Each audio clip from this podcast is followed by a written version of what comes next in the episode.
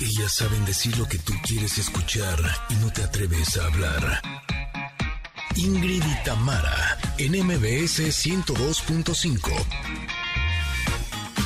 Conectores queridos, ¿cómo les va? Feliz martes, ¿cómo están? Oigan, oigan, oigan. Hoy tendremos, fíjense, la segunda parte del decálogo de alimentación intuitiva de nuestra nutrióloga de cabecera, Valeria Rubio, que empezó la semana pasada.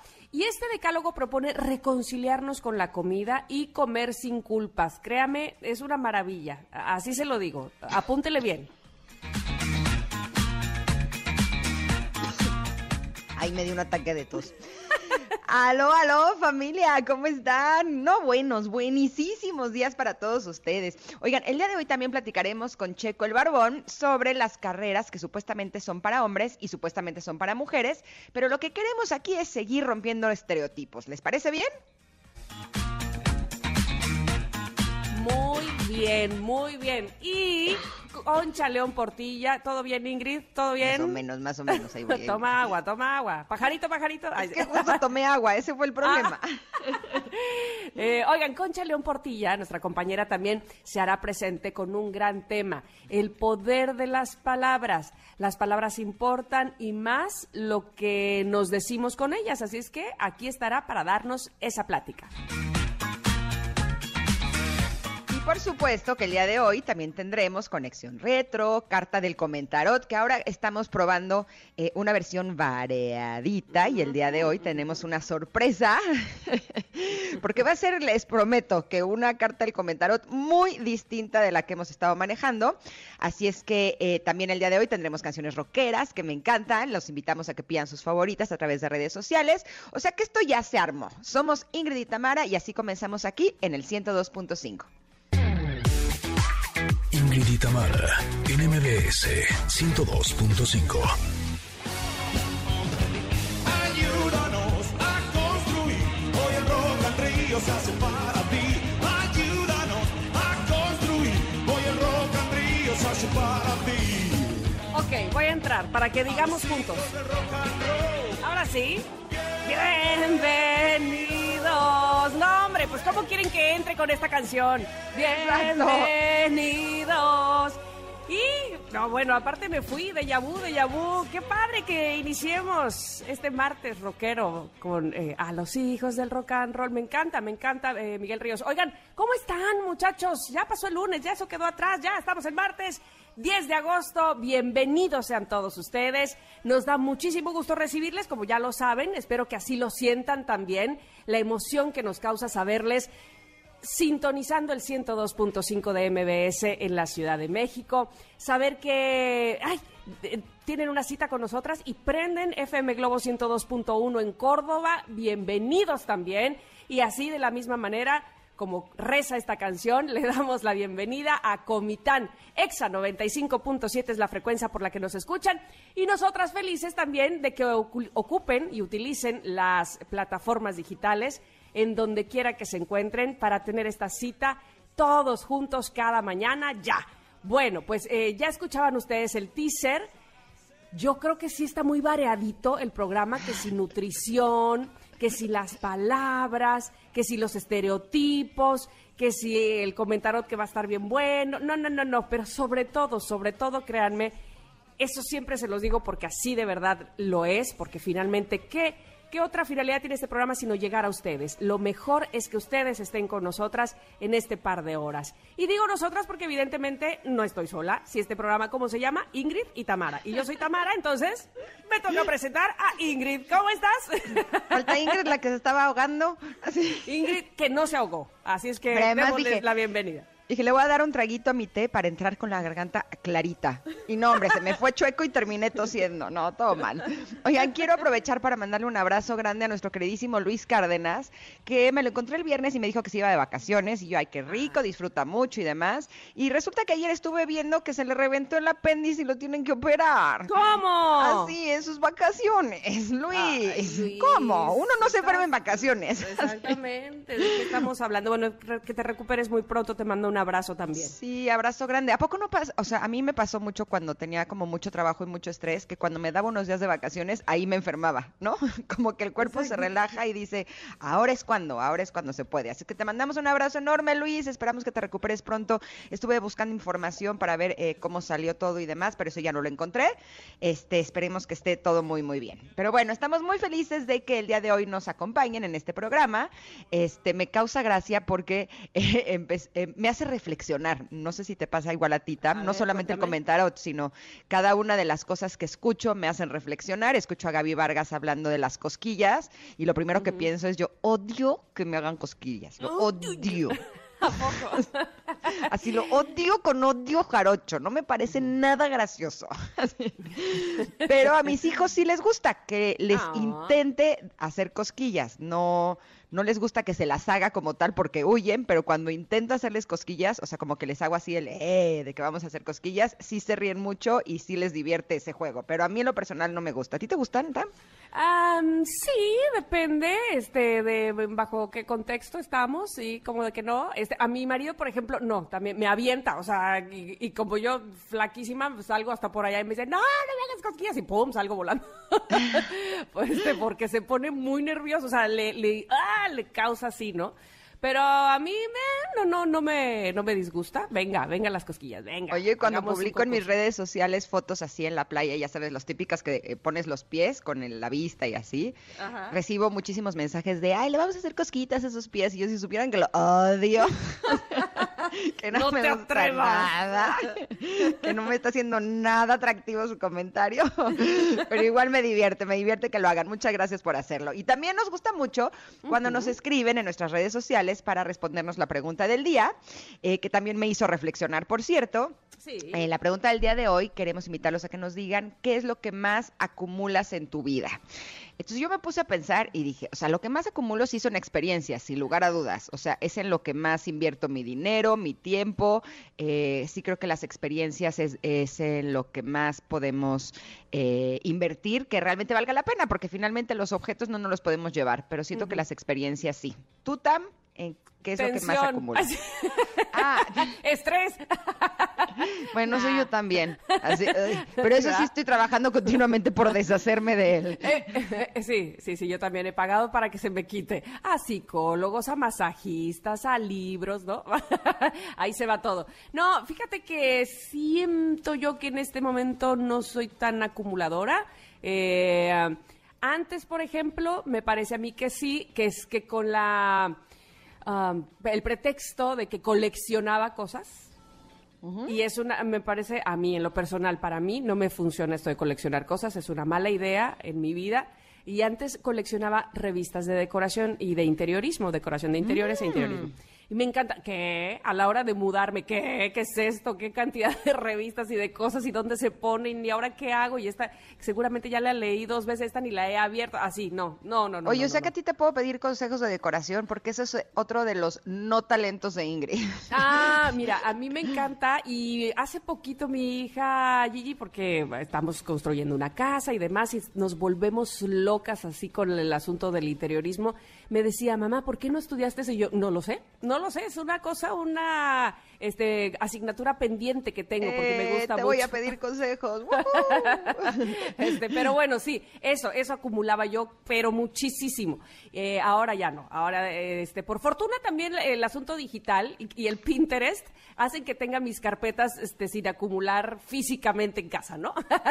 pero bueno, ustedes cuéntenos si acumulan algo, si de repente, ¡fum! se les voltean a ese rincón y acumularon, no sé, qué sé yo, este, eh, juegos o de mesa, no sé qué, puedan estar acumulando, este, pero bueno, seguramente habrá gente que sí lo haga y que además le guste y que además este, se sienta así feliz porque tiene muchote de eso. Oye, que hablando de los no talentos, ven que la tecnología no es uno del- es un no talento de Ingrid, ¿no?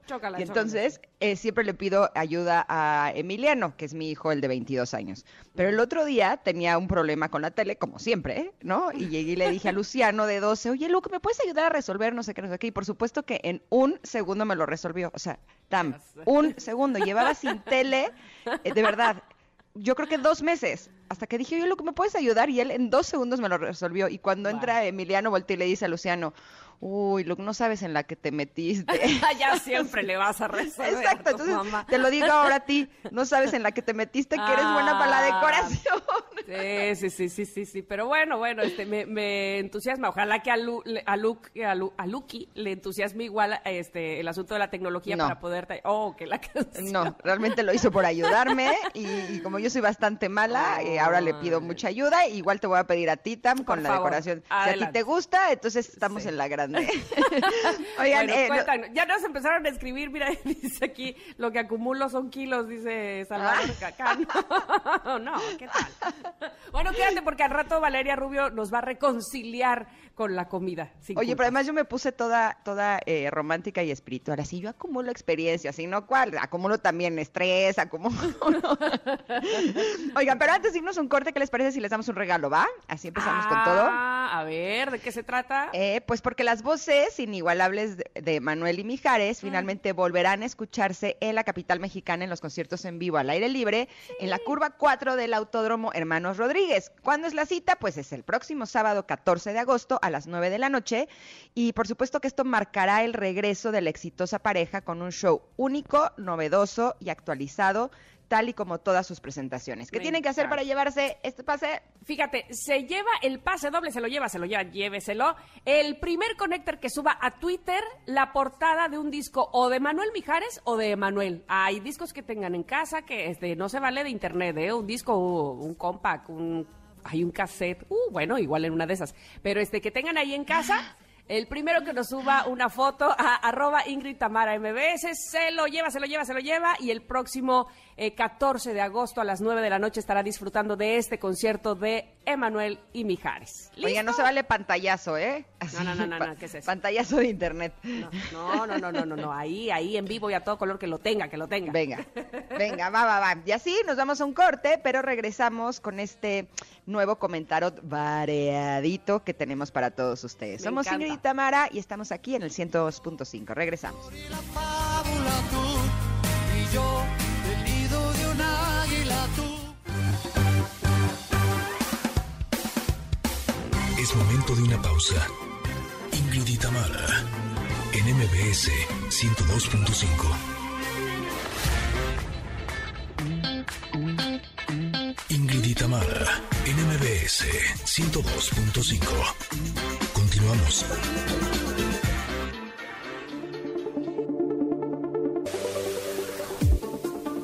Pues ya les decíamos que estamos estrenando tarots. Eh, en esta ocasión eh, vamos a tener diferentes a lo largo de la semana para que así sea mucho más eh, variado, más novedoso y tengamos así nuevas ideas. Este tarot con el que estamos iniciando el día de hoy se llama El Oráculo del Arte y nos propone algunos artistas eh, que tienen ideas que son creativas, eh, con ideas también inspiradoras que nos pueden ayudar y guiar a lo largo de nuestra vida. Eh, la primera carta que salió, el primer artista para este nuevo tarot, fue Andy Warhol. No sé si ustedes lo conozcan. Eh, esta carta es muy divertida porque eh, sale la imagen de Andy Warhol multiplicada en diferentes imágenes, ya que eh, si ustedes no ubican quién es este artista, es el que eh, tenía estas imágenes puestas en serigrafía. De hecho, él revolucionó el uso de la serigrafía. Yo creo que los más famosos o los que más podemos conocer son los de Marilyn Monroe, que eran como Marilyn Monroes de diferentes colores, ¿no? Era como la misma foto, pero eh, impreso de diferentes formas. Eh, también eh, fue famoso las imágenes de Mao Zedong o Mao Zedongs, eh, que es la misma persona, Eh, o también las latas de sopa. ¿Se acuerdan? Este artista eh, fue muy famoso porque vino a revolucionar el arte, eh, siendo uno de los precursores de- del arte pop.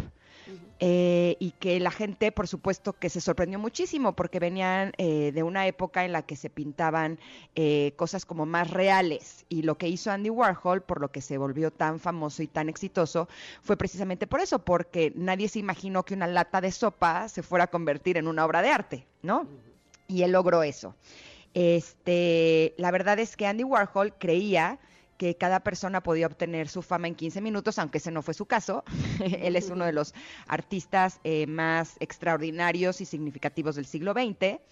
Eh, y él eh, tenía el pelo como muy rubio, muy blanco, y justo en esta imagen de esta carta aparece él con esta, esta eh, cabellera rubia en cuadros de diferentes colores, como lo hizo con Marilyn Monroe o con Mao Zedong, y tiene de un lado eh, la lata de una sopa y del otro lado una banana. Estas cartas son interesantes porque nos van a ayudar a ir a conociendo a diferentes artistas, eh, lo cual se me hace súper padre, pero aparte eh, también tiene eh, algunas ideas para poder trabajar este día. No sé si tú quieres agregar algo sobre este artista, Tam, antes de ir directamente a lo que nos quiere a invitar a reflexionar o las tareas que nos tiene Andy Warhol el día de hoy.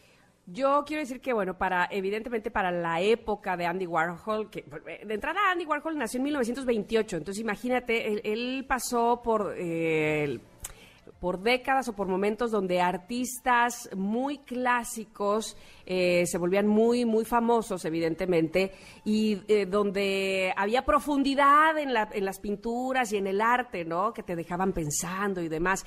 Y no es que él no lo hiciera así, pero justamente, él, eh, y ya hablarás de eso seguramente, él en lo cotidiano encontró eh, pues no es que la mina de oro, pero encontró la belleza o la oportunidad de hacer arte.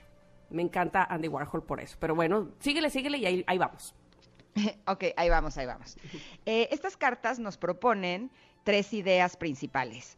Una eh, nos da un consejo para la vida, otra nos da un consejo para el trabajo y otra nos da un consejo para obtener mayor información. Y la verdad es que eh, a mí me gusta eh, cuando hay artistas que son transgresores como Andy, porque él decía que el arte es cualquier cosa con la que puedes salirte con la tuya. él generalmente se salía con la suya eh, y tan es así que por eso logró marcar esta tendencia tan importante. Y el consejo que nos da esta carta sobre la vida es comer postre antes de la cena. Me causa mucha gracia porque yo soy de las personas que eh, trato de dejar que mis hijos sean bastante libres, pero hay reglas que son inamovibles en casa.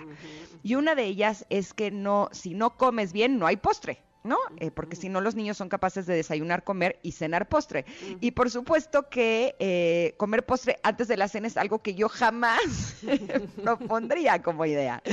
Pero me gusta el que lo proponga Andy Warhol porque creo que a veces vale la pena que nos salgamos un poco de lo que debe de ser y nos demos ciertos permisos porque siento que son los que le dan el postre a la vida. ¿Tú cómo ves este consejo, Tam?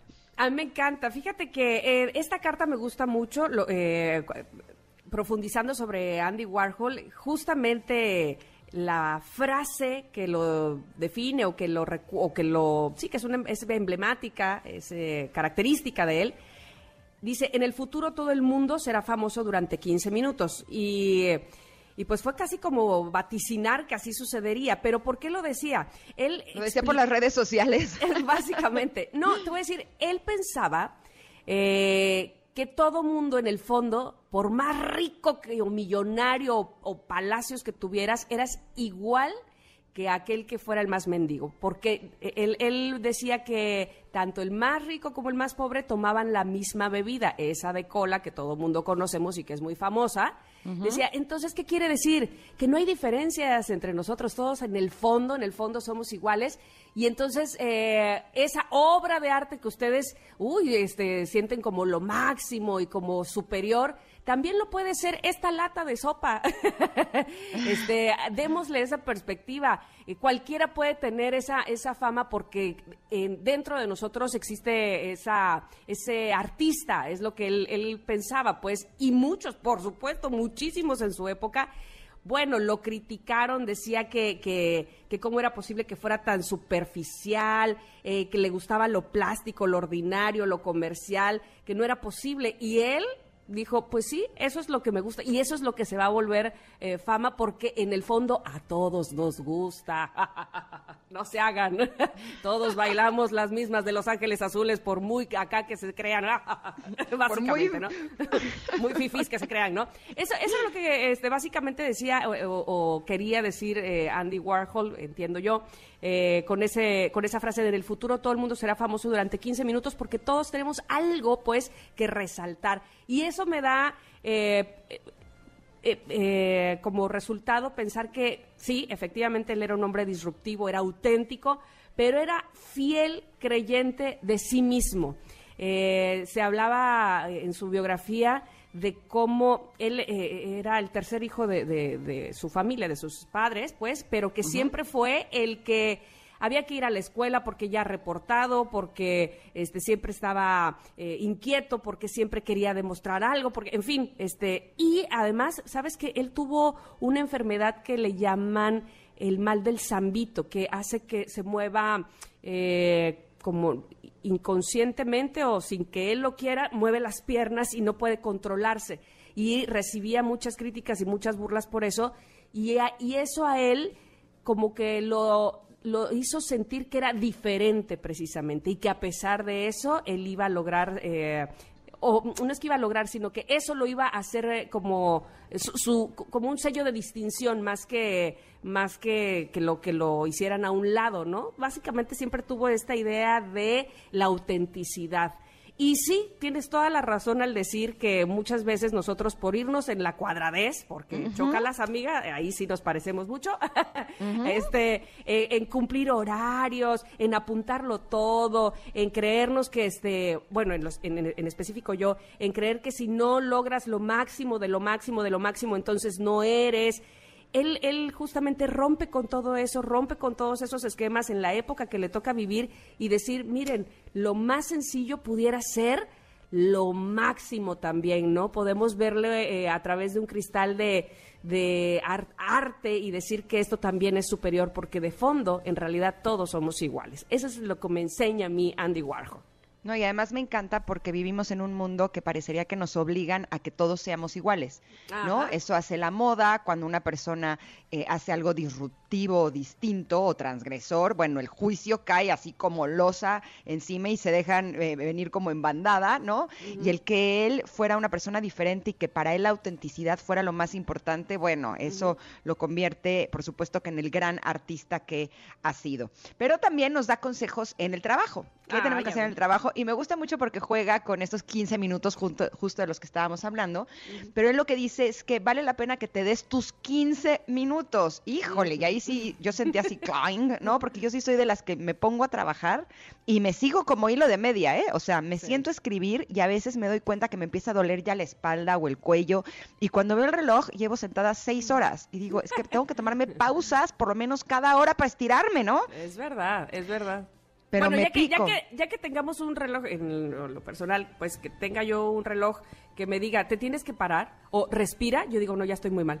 O sea, ¿cómo? Este, se me ha olvidado, estoy aquí metida eh, y eh, encajonada en lo mismo, en lo mismo, ya, para arriba. O sea, no puede ser que venga una máquina a tener que recordarme que tengo que pararme.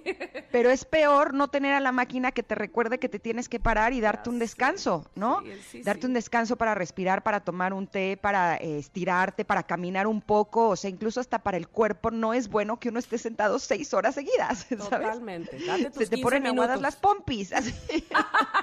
Como aguacate aguado, sí, sí, sí. Oye, se te, oye, se te hacen como hot cake, o sea, nada más de...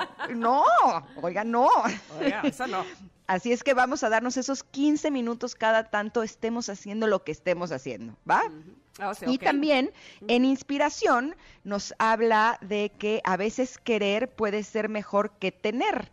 Mm. Y justo eh, mis hermanas siempre me dicen que yo soy de proyectos, ¿no? Entonces tengo un proyecto en mente y empiezo y trabajo y tengo toda mi fuerza y ta, ta, ta, ta, ta, y estoy haciendo todo y pongo todo, eh, eh, ahora sí que mi corazón y mi alma en, en ello. Y cuando termino el proyecto siento como que. ¿no? Y me, me siento hasta como triste. Lo diste todo, te exprimiste. No solo eso, como que cuando quiero algo y tengo ese proyecto, me siento mucho más viva que cuando ya lo tengo, ¿no? De acuerdísimo, Entonces, de acuerdísimo, sí. entonces siento que Andy Warhol eh, nos está invitando justo a eso, a que disfrutemos estas épocas en las que queremos algo, eh, porque muchas veces ese... eh, como que ese trabajo o esa temporada o ese tiempo puede ser incluso más rico que cuando ya obtuvimos lo que queremos, ¿no? Totalmente. Mira, este, y, vi- y viene el caso también, ah, me parece a mí, conectando un poco con la pregunta del día de acumular. Eh, y de repente, sí, una vez que queremos y obtenemos y tenemos y tenemos y tenemos y ahí se queda acumulado, este, efectivamente no se siente ese mismo gozo que cuando lo planeaste, lo creaste, lo pensaste, lo imaginaste contigo, ¿no? Entonces también disfrutar esa parte, como bien dice él, querer puede ser mejor que tener, eh, nos puede tener una muy bonita lección. Así es que esta carta, por supuesto, se las queremos compartir, sí, es diferente como el mismo Andy Warhol lo era. Eh, está en nuestras redes sociales en arroba Ingrid Tamara MBS para que la disfruten, para que la compartan también, si así les parece, y para, sobre todo, que para eso es esta sección, reflexionen sobre lo que nos da la carta del comentarot. Me encantó este tarot, espero que Sí. ustedes también. Se me hace algo diferente que nos da nuevas ideas, así es que esperemos que Y- lo hayan disfrutado mucho. Y conocer también a los artistas, ya, ya iremos Sí. platicando de cada uno de ellos. Está bien padre, sí. Bien, bien padre. Así es que si quieren saber más de la obra de Andy Warhol, la pueden encontrar en, internet. Hay muchísima información y muchísimas imágenes. Y así nos vamos un corte porque regresamos con Concha León Portilla y vamos a hablar, híjole, del poder de las palabras. Qué importante. Somos Ingrid y Tamara y volvemos en unos minutos aquí al 102.5. empezar. Bonita la vida. Respira, respira, respira. Mi teléfono suena. Mi... Es momento de una pausa. Ingrid y Tamara, en MBS 102.5. Ingrid y Tamara, en MBS 102.5. Continuamos. Creo que me quieres cotorrear. Buen recuerdo de Kenny los eléctricos. Na, na, na, na, na. Oigan, en este martes eh, rockerón, por favor, si ustedes tienen alguna ah, canción que quieran proponer, con gusto, por supuesto, la vamos a poner. Si nos la eh, comparten en arroba Ingrid MBS en nuestro Twitter, ahí estamos muy pendientes de qué rola rockera quieren que pongamos este día. Eh, por supuesto, tenemos, como les decíamos antes del corte, a nuestra querida compañera Concha León Portilla para hablarnos sobre el poder de las palabras. Todo el tiempo están en nuestra cabeza, no necesariamente habrá que abrir la boca, todo el tiempo están ahí. eh, pues podría decir haciendo de las suyas. y qué importante tener un filtro para ellas o no. Concha, ¿cómo estás? Bienvenida. Hola, ¿cómo están Ingrid Tamara? Mucho gusto de estar con ustedes. Muchas gracias. Estoy muy bien.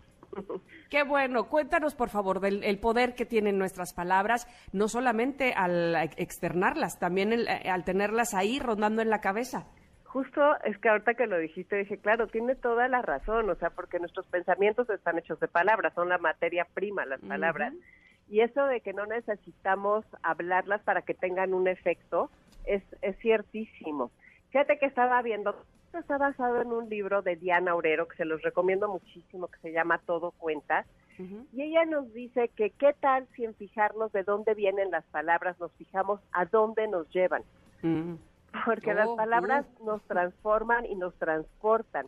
No es que cambien las cosas exactamente, pero sí como vemos las cosas. Y entonces ella eh, dice que cambian la percepción que tenemos de nosotros mismos, de lo demás, de los demás y de lo que nos pasa.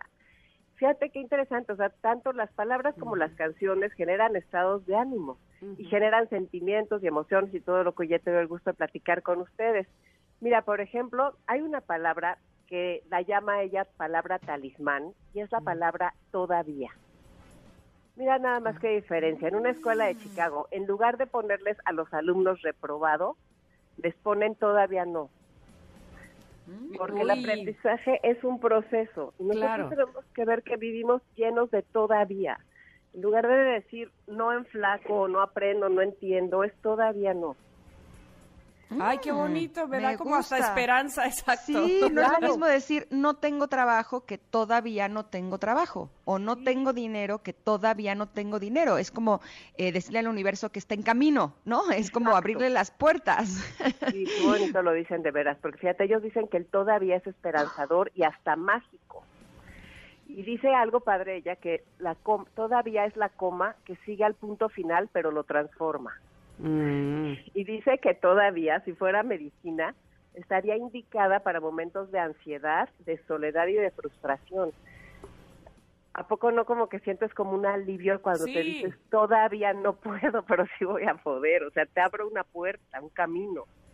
Totalmente, totalmente. Y aparte el ejemplo que pones eh, de, de, en lugar de escribirles a los niños la palabra reprobado y, y todo lo que conlleva con, eh, con no sé, este, en la cabeza de los niños saber que no pasaron o que no lo hicieron, a él todavía, e- efectivamente, seguramente habrá en ellos un cambio con ese todavía, ¿no? Porque es un voto de confianza. Ujú. ¿Y cuántas veces necesitamos un voto de confianza? Mira, lo que estaban hablando de Andy Warhol, o sea, esas personas que, que imponen cosas, o sea, con, con, con unas modas y con toda su fuerza y que se atreven a tanto, pues imagínate, yo creo que estaban llenos de todavía, porque lo han de haber rechazado Es mil verdad. veces. Es ¿no? verdad, Sí, totalmente. y sobre todo porque muchas veces, por lo menos eso me pasa a mí, no sé si ustedes también, eh, las palabras que yo me digo a mí me provocan más dolor que la situación en sí, ¿no? El decir no tengo tal cosa y decírmelo todo el tiempo, ¿no? Me está causando mucho dolor y si después lo analizo y digo, bueno, pero estoy bien sin eso, ¿no? Fíjate, justo lo que estás diciendo, estaba diciendo, ella, eh, Diana Orero afirma que la palabra no inmoviliza, te limita, te estanca y te paraliza. Es, y que es curioso cómo solo dos letras son tan poderosas y se convierten en un obstáculo gigantesco. Entonces ella dice que por qué no cambiamos la palabra no por cómo. Entonces si dices, no puedo irme de vacaciones, ¿cómo puedo irme de vacaciones? mm, No puedo encontrar al amor de mi vida. ¿Cómo puedo encontrar al amor de mi vida? No puedo con la velocidad de la tecnología. ¿Cómo puedo? con- ¿Cómo, cómo poder con la velocidad de la tecnología? Y me encanta porque dice que toda aventura empieza por un cómo. Ay, recuérdame la bibliografía que, que mencionaste, Diana, por favor. Este, le iba a pedir Concha. yo también. Ya me interesó más el libro. El libro se llama Todo Cuenta. Y Todo te Cuenta. juro que es así, es un libro que, que cayó en mis manos afortunadamente y no paro de, de- de encontrarle nuevas cosas, o sea, lo releo muy seguido, he hecho ya resumen, todo, y le sigo encontrando, entonces de veras se los recomiendo. La otra palabra que ella usa mucho para salir adelante es para qué, y ya sabemos que si encuentras un motivo, encontrarás una manera, ¿no? Entonces ella dice que pensemos el para qué cuando estamos así muy agobiados, como una tabla para aferrarnos en el naufragio, ¿no? Entonces este es muy padrísima esa palabra. Y luego hay otra que ella dice que es confianza. Y era de lo que estábamos hablando hace ratito, de darte un voto de confianza. Y ella dice que si le pudiera regalar algo a alguien sería confianza y aceptación. Y al dar confianza, fíjate qué interesante, te pide y le, pedí- le pido a nuestros amigos que nos están escuchando que hagan una lista de 10 cosas por las que son confiables. Mm. No sabes qué bonito se siente. Hay personas que me han dicho, no puedo, llevo cuatro. Pues bueno, cuatro, y piénsale mucho para que mañana pongas tres más. Ok, Todos ok. somos confiables por mil cosas, ¿a poco no? Sí, ¿no? Y sobre todo muchas veces tenemos que aprender a confiar, pero en nosotros mismos, ¿no? O sea, no solamente darnos cuenta que somos confiables para los demás, sino confiar en mí, en lo que estoy sintiendo, en lo que estoy pensando. Y justo hablando de estas palabras que te dices, eh, a veces estamos de acuerdo que cuando estás enojado con una persona, por lo menos a mí eso me pasa, bueno, yo traigo una guerra con esa persona en mi cabeza y digo todo lo que me gustaría decirle y porque y viendo porque yo tengo razón y y estoy eh, hasta que hay un punto en que digo, lo que necesito es ponerle un límite a esa persona para dejar de estar yo en guerra conmigo misma, ¿no? y cuando lo hago, track, y digo, a ver, hasta aquí, ¿no? Me doy cuenta que me libero de todas esas palabras que son las que realmente me estaban intoxicando y lo estaba haciendo yo. Eso es lo más triste, ¿no? Solitas.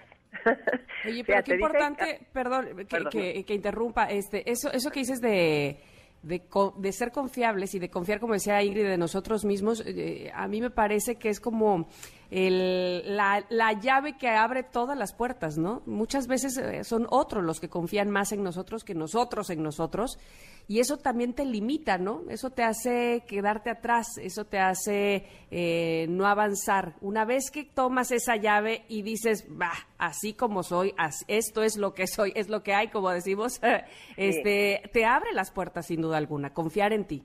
Es una llave maestra. Y fíjate que justo viene al caso lo que están diciendo, de que tenemos dos grandes fábricas en el cerebro, una de amor y otra de temor. Pero nosotros somos los jefes de producción y podemos elegir qué pensamientos queremos fabricar, con qué palabras y desde dónde. Entonces, qué, qué padre nos poner ese alto y decir, a ver, fábrica, ahorita no vamos a seguir diciendo esa palabra. Y habla muy bonito de la palabra perdón, porque dice que hay personas que están a solo una palabra de distancia. Mm. Y este, entonces es interesante. Y luego también dice que cada vez que te preocupas y usas la palabra preocupación, es usar la imaginación en sentido contrario a lo que quieres. Y esa, la verdad, creo que yo me la tengo que aplicar muy seguido, porque cuántas cosas de las que te preocupas nunca suceden. Entonces me encanta este ponerlo. Y luego, esto que me parece interesantísimo, dice, es mucho más fácil decirle a alguien, no quiero que me mientas, a decirle a alguien, fíjense qué grueso, quiero que tengas la confianza de decirme la verdad, aunque creas que no me va a gustar. Voy a intentar Mm. todo para entenderte. Me Uy, sí. encanta, esa frase está buenísima, sobre todo para decirles a nuestros hijos, ¿no? Porque eh, sí creo que muchas veces, desde pequeñitos, lo que tememos es al juicio. Y creo que para que nuestros niños tengan como un crecimiento sano y tengamos una relación de confianza y de intimidad con ellos, eh, es súper importante que tengamos estas líneas de comunicación. Y esa frase se me hace que está Total. buenísima. ¿La puedes repetir para que la tengamos bien clara, Concha? Sí, es mucho más fácil decirle a alguien, no quiero que me mientas, que decirle, quiero que tengas la confianza de decirme la verdad, aunque creas que no me va a gustar. Intentaré hacer todo lo posible para entenderte. Ay, Qué bonito. aplica para Muy todos, bueno. ¿no? Totalmente, sí, sí, sí, sí, me encanta. Hasta para nosotros mismos me parece una belleza. Y ya no sé si puedo, si tengo, si hay tiempo, porque ella tiene una colección de prefieros que me parece una belleza, pero no sé si da tiempo. Pues al- algunos hasta que nos digan basta. Órale, va. Fíjate Órale. qué divertido para que la gente haga su colección de prefieros. Ah. Prefiero beber margaritas a deshojarlas. Prefiero hacer lo posible que hacer lo posible. Pre- Prefiero pensar que el azar es caprichoso, pero que yo lo soy más. Prefiero un amor imparable a un amor imposible. Mm. Prefiero darme cuenta a darme cuento. Prefiero revolcarme contigo que arrastrarme por ti. Prefiero la gente que sale a correr a la que sale corriendo. Mm. Prefiero estar en vilo pensando lo que puede ser que en lo que pudo haber sido. Prefiero arriesgarme a conformarme. Prefiero a vivir de cuento que a vivir del cuento. Prefiero un amor sin medida que un amor a medias. Prefiero echarte de menos que echarme de menos. Prefiero cumplir deseos a años. Prefiero tomar decisiones a que las decisiones me tomen. Prefiero perder la noción del tiempo a perder el tiempo. Prefiero darle la vuelta a los problemas que darles vueltas. Vean qué bonito, ¿no? Bravo. Todas son las palabras. Hagamos nuestra lista de prefieros. Qué bien, qué buena Sí. idea. Oye, ¿estos prefieros están en este libro de todo cuento de Diana Orero? Todo está en ese libro, por esto Buenísimo darle libro, Concha. 10 millones de veces. o sea. ya sé. Maravillosa la recomendación, maravilloso por supuesto el que nos hayas hablado de, de la importancia que tienen las palabras, del poder que tienen las palabras, no, no solo hacia los demás, no solo hacia el exterior, sino para nosotros mismos y dentro de nosotros mismos, de nuestra cabeza. Te agradecemos tanto, Concha, y te esperamos muy pronto en este programa otra vez. Sabes que es tuyo. Me encanta estar con ustedes. Muchas gracias. ¿eh? Un abrazo para todos. Gracias, Concha. Igualmente. Eh, gracias. Te escuchamos el fin de semana, también aquí en el 102.5. Una de la tarde en Enlace 50. Gracias. Perfecto. Gracias. Bye. Vámonos un corte, pero ¿Qué regresamos. tal quedaste? ¿Eh? ¿Qué tal quedaste con el libro? Así. Se- se- Me encantó sentí- el libro. O sea, en ¿Verdad? este momento lo voy a pedir. O sea, de hecho ya me voy. Bueno, bye. Así. Te sentí así. Oiga. Sí, bueno, me en lo que Ingrid pide el libro, y yo también, vámonos a un corte, regresamos. Estamos en el 102.5 de MBS y somos Ingrid y Tamara. Volvemos. el de la rodilla, el de tu mejilla y el que solo yo. Es momento de una pausa. Ingrid y Tamara, en MBS 102.5. Ingrid y Tamara, en MBS 102.5. Continuamos. Ingrid y Tamara, en Conexión Retro.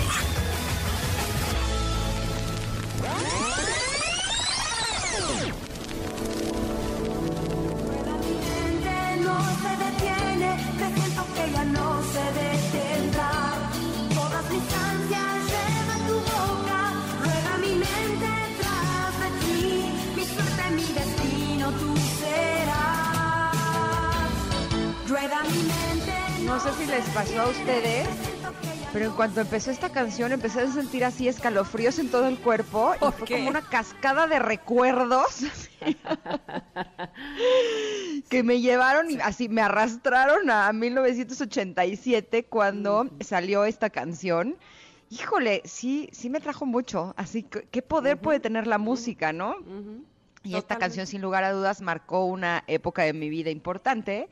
Esta eh, canción forma parte del álbum debut de Sasha Sokol como solista, que fue lanzado justo este año.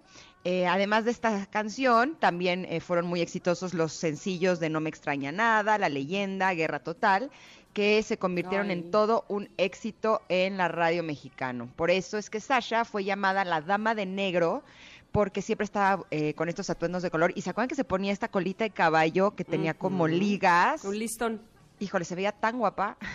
Se veía, se ve, se verá. Bueno, quiero decirles que Sasha Sokol, era, yo era el su wannabe. O sea, en esa época moría por eh, verme lucir elegante, guapa, pero de moda, pero estilizada. No, no, no, no, no. Yo me acuerdo perfectamente de Sasha Sokol, evidentemente en Timbiriche sí, pero cuando tomó eh, su carrera como solista, muy influenciada también por Miguel Bosé y su estilo. Na, na. Bueno, yo quítense que ahí viene este Sasha uh, Sokol Vargas, este cuarta región. Esa era yo. ¿Qué te pasa? Te lo juro, no, no, no, me era así mi wow. Este, y sí, por supuesto, recuerdo perfecto este, este video, esta canción también me trae muchos recuerdos, este, de mi infancia y de mi adolescencia. Este disco es uno de los más vendidos en el año 87 y 88, llegó a ventas de más de 200 mil en México, obtuvo dos discos de oro, eh, uno se editó originalmente en CD, LP y cassette. Eh, el álbum ocupa el puesto número 42 de la lista de, las, eh, de los 50 mejores discos de rock y pop mexicano según la revista Switch en el año 2000. Ándele pues. Ándele, pues. ¿Y qué más pasó en 1987? Bueno, pues el presidente era Miguel de la Madrid Hurtado y eh, Manuel Bartlett Díaz, actual director general de la Comisión Federal de Electricidad, era el secretario de Gobernación. Y el primero de marzo en Nueva York, una reunión de expertos de la ONU confirma que por encima de la Antártida se está abriendo un agujero en la capa de ozono. Ya nos estaban avisando desde entonces. Se les dijo y Se no les- hacen caso. Ándale, y luego se quejan. Ah, de veras. Qué necios somos los seres humanos, francamente. Oigan, el 11 de julio de 1987, según la ONU, en el mundo hay 5 mil millones de personas. Pues nada más para que le vayamos midiendo el agua a los camotes, actualmente somos alrededor de 7.8 billones de personas. Ah, bueno, imagínate. El 21 de julio de ese año, 1987, la banda de rock estadounidense Guns N' Roses publica el álbum de debut más vendido de la historia. Bueno, yo también era súper fan de Axel Rose y este y de sus ¿cómo se llamaba? Ese, sus bicicleteros, sus licras con botas industriales, pero camisa de cuadros de, fra- este, de franela amarrada a la cintura y su banda en la cabeza. Bueno, no, no, no, ya, súper fan de Guns N' Roses. ¿Tú? Yo no solamente soy fan de Guns N' Roses, sino que también soy fan de George Michael, Ah, que bueno, justo el 3 de noviembre lanza al mercado su álbum debut de estudio en solitario titulado Fate. Fate. Uh, Bueno, canto no, muy oye, nice. Qué bueno. If I could touch body. Yo esta la guachaguareó muy bien. Yo me la sé, yo me la sé con el comercial de esa época. Voy a este, ¿Cuál es el hacerlo. comercial de esa época? Totopitos de Barcel. Ah. ¿No te acuerdas? No. Me acuerdo perfecto, me Yo acuerdo me acuerdo de mi George. De él sí me Ah, acuerdo pues, muy y, de esos, y de esos shorts de mezclilla también, me acuerdo, como de que no. En Porque fin, además esta canción forma parte de mi, eh, de mi selección musical cuando triunfo en el karaoke, gracias. Ah, muy bien, muy bien. Cuando triunfo en el karaoke, muy bien. Bueno, bueno, bueno, muy bien. Pues muy, muy buena elección. que sí es broma familiar. Así. Ingrid, ¿y ahora cuál de tus éxitos nos vas a cantar? Y todos Missing Ay, You Are All, me, tienes que All. invitar, me tienes que invitar a un karaoke, que, que nomás, nomás pasandito la pandemia, por favor, yo Pero tengo además- que estar ahí. No es Missing You at All, es No, Missing at all. You Are All, Missing You Are All. Bueno, bueno. Sí, te voy a invitar, nada más que estés aquí en México. Ahora para el aniversario. Ahora, ahora, ahora. Nos armamos está. un karaoke, ¿va? Va. Te canto todos mis éxitos. Tiene que estar Faith, por supuesto. Oigan, nacimientos rápidamente de 1987, el 2 de febrero, Gerard Piqué, futbolista precisamente, mira, del Barça, nació ese día, 2 de febrero del 87. Híjole, que hablando del Barça parece que tenemos noticias de Messi. Estamos viendo si eh, localizamos a nuestro querido Paco Ánimas para que nos dé más información en el siguiente bloque. Y el 21 de febrero, Elliot Page, eh, ¿se acuerdan que antes era Ellen Ellen Page? Es ahora el actor canadiense, también nació en este año. Y eh, Ashlyn Derbez, el 18 de marzo, actriz mexicana. ujú. El 9 de abril, María Sharapova, la tenista rusa. Eh, Ahí así me decían mis admiradores viejitos en el club. Ah, muy bien. Ay, Ahí viene decían, Sharapova. Ahí viene Sharapova, sí, sí, sí. ¿Ves? Y yo, ¿Ves? y Todos yo somos- me sentía con esas piernas enormes. Todos somos un guanabí de alguien, ¿viste? Yo diciendo yo soy yo era guanabí de Sasha con sus mallas y su coleta negra. Bueno, pues así. 22 de mayo ah, del 87, mira, Novak eh, Djokovic, también tenista serbio, nació ese año. Sigo Y- siendo tu fan.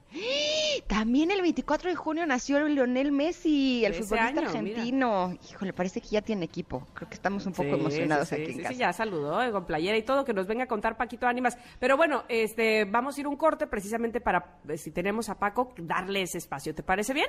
Me parece muy bien. Perfecto, pues vamos, regresamos rápidamente. Aquí estamos en el 102.5 de MBS, Ingrid, Sharapova y Tamara Sokol. Ahí,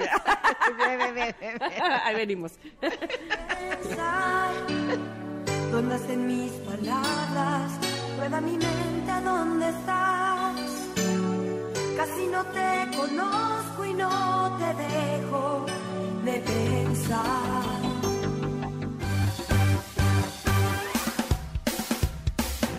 Momento de una pausa. Ingrid y Tamara, en MBS 102.5.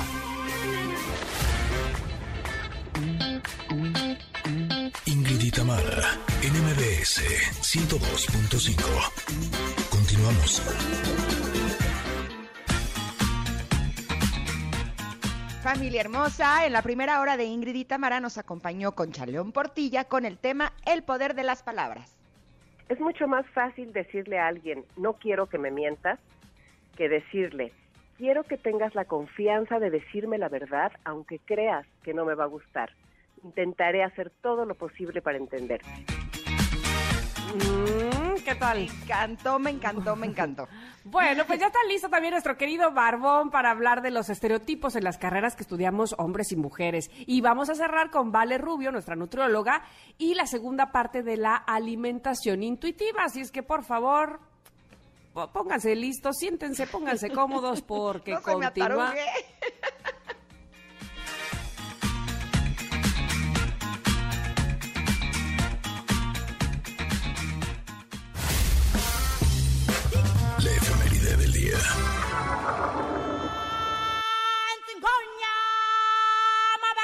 efeméride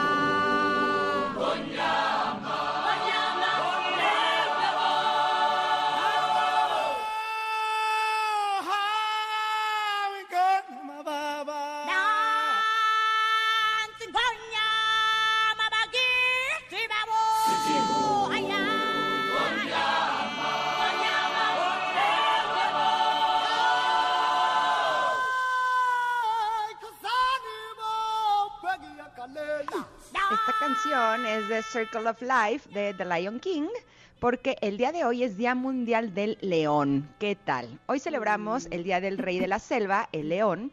En reconocimiento a estos majestuosos felinos, se celebra este Día Mundial del León con la finalidad de generar conciencia de conservación y alertar a la humanidad sobre su inminente peligro de extinción como especie. Híjole, qué importante día, ¿no?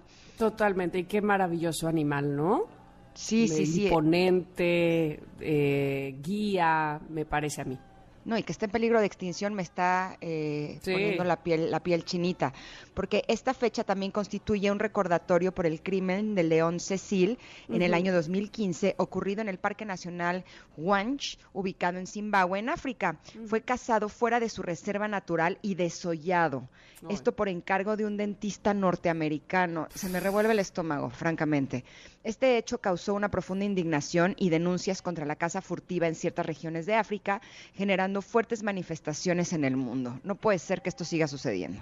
Así es, nuestras prioridades están tan, tan mal, tan descontroladas, tan, eh, pues sí, tan, tan, tan mal sobre todo, ¿no? Pre- pre- Preferimos cosas que, que de verdad nos, nos estamos haciendo mal a nosotros mismos. Es impresionante, todavía sucede eso. Sí.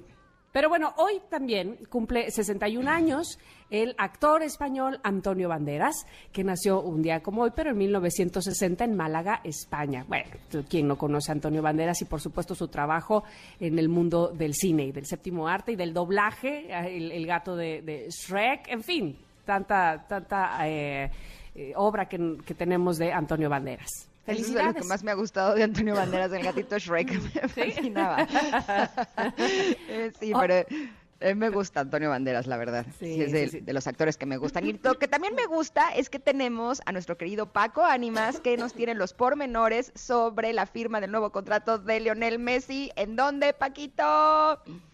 ¿Cómo están? Un gusto saludarlas. Eh, oye, escuchaba que era la efeméride y pues hoy también va a ser un día recordado porque pues hoy 10 de agosto se está dando la historia de la ficha de el del fichaje, mejor dicho, de Lionel Messi con el Paris Saint-Germain. ¿Cómo la ven?